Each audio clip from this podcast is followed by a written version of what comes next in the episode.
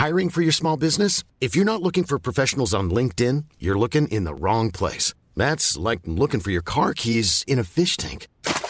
LinkedIn helps you hire professionals you can't find anywhere else, even those who aren't actively searching for a new job but might be open to the perfect role. In a given month, over 70% of LinkedIn users don't even visit other leading job sites. So start looking in the right place. With LinkedIn, you can hire professionals like a professional. Post your free job on linkedin.com slash people today.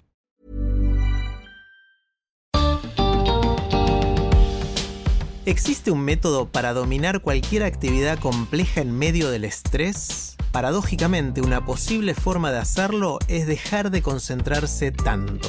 Bienvenidos al podcast de TED en español. Soy Jerry Garbulski. En su charla en TEDx Boulevard Teófilo Burunda, la ex tenista profesional Erika Clark comparte lo que aprendió cuando un momento de estrés le hizo perder una gran final.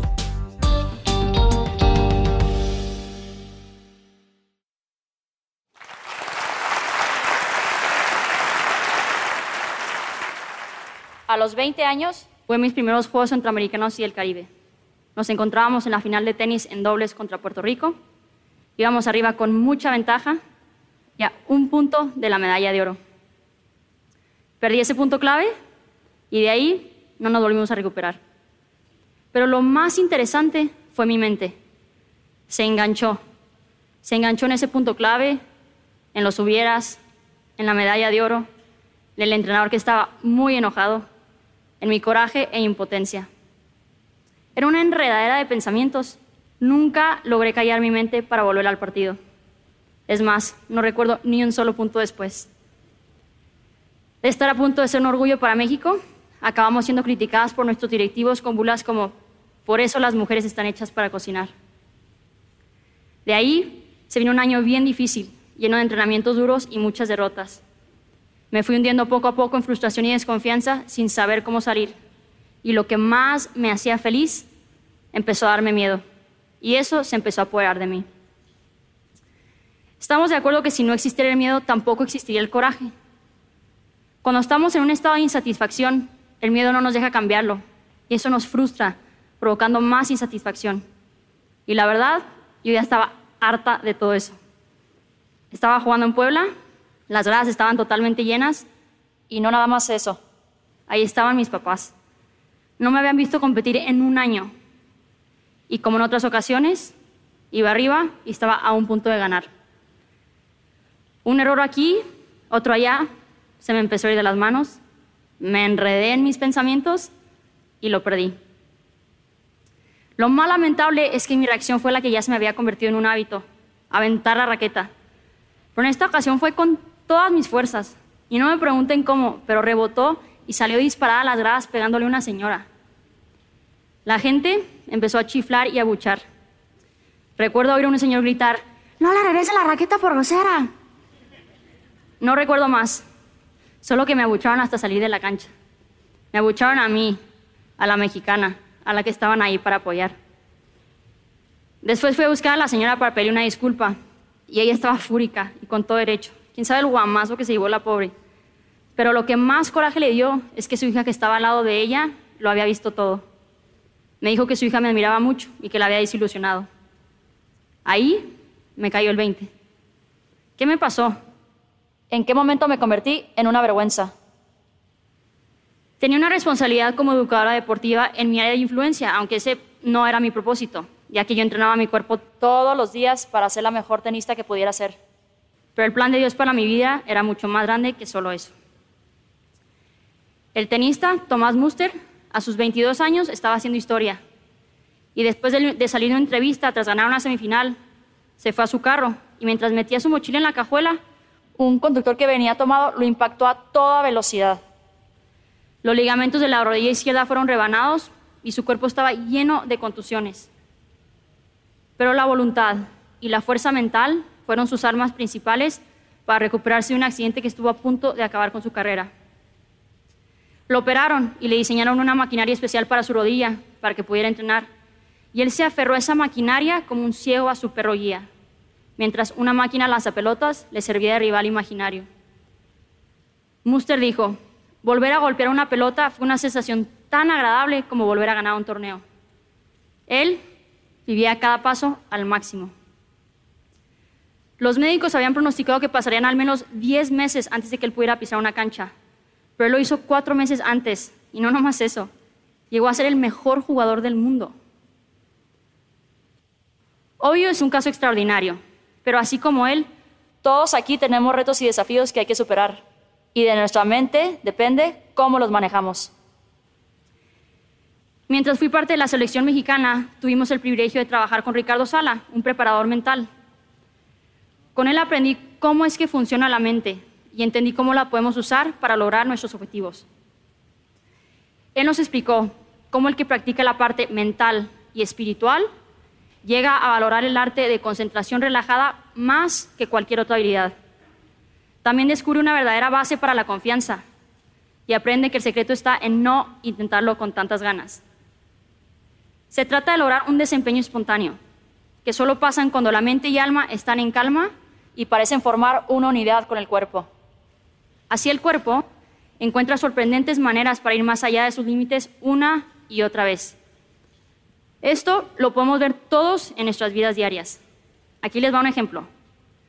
A todos nos ha pasado que vamos manejando del trabajo a nuestra casa por la misma ruta que tomamos todos los días, te distraes y cuando menos te das cuenta, ya estás en tu casa.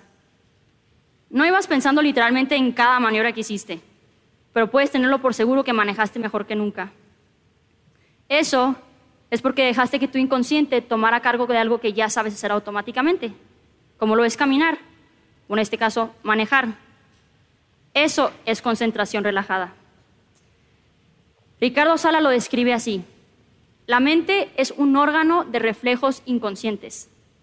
Llena tu mente de millones de reflejos al día y logrará la sabiduría de millones de actividades.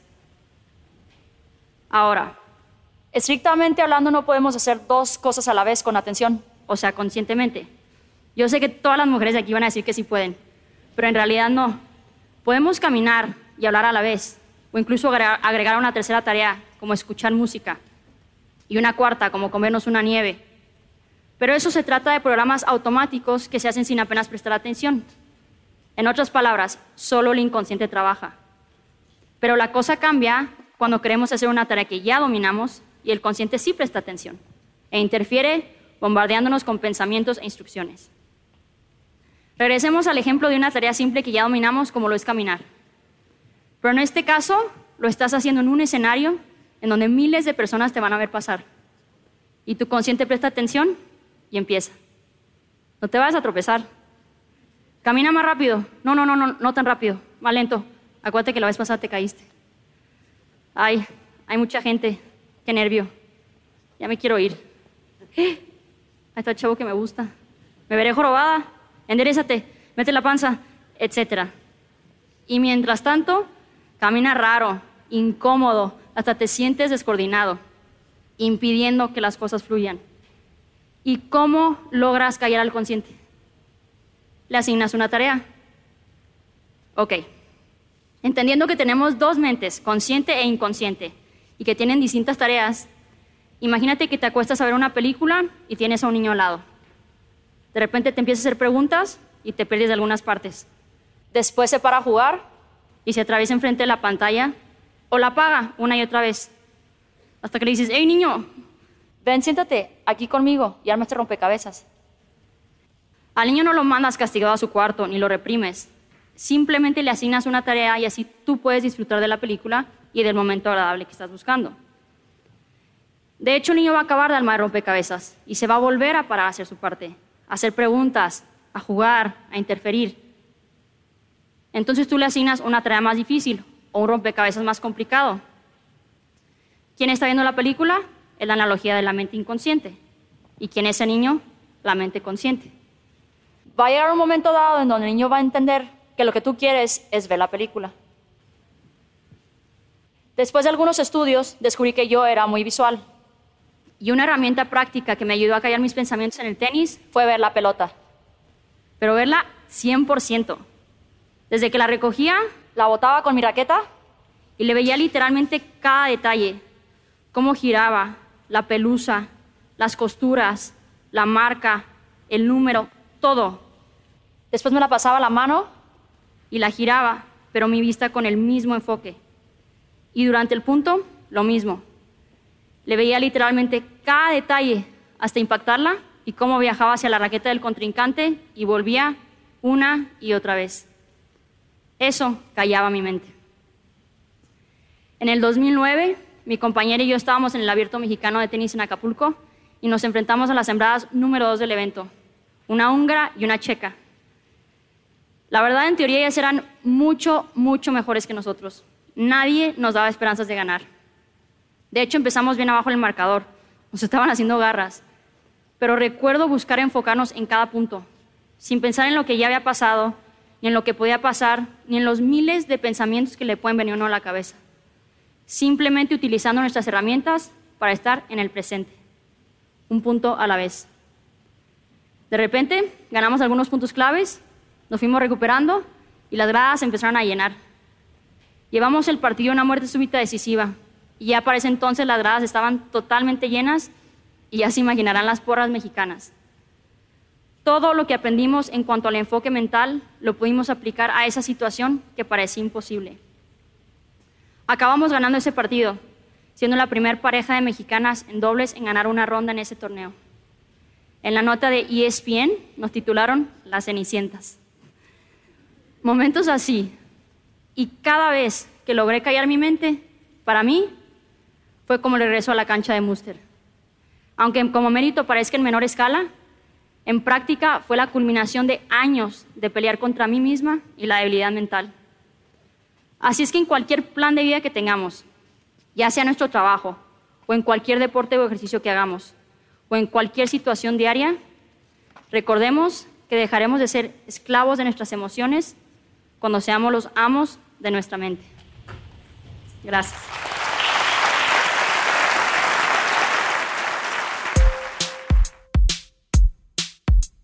Si les gusta TED en español, la mejor manera de apoyarnos es compartiendo el podcast con sus amigos. Pueden encontrar todos los episodios en Spotify, en Apple Podcast o en tedenespanol.com. Soy Jerry Garbulski y los espero en el próximo episodio.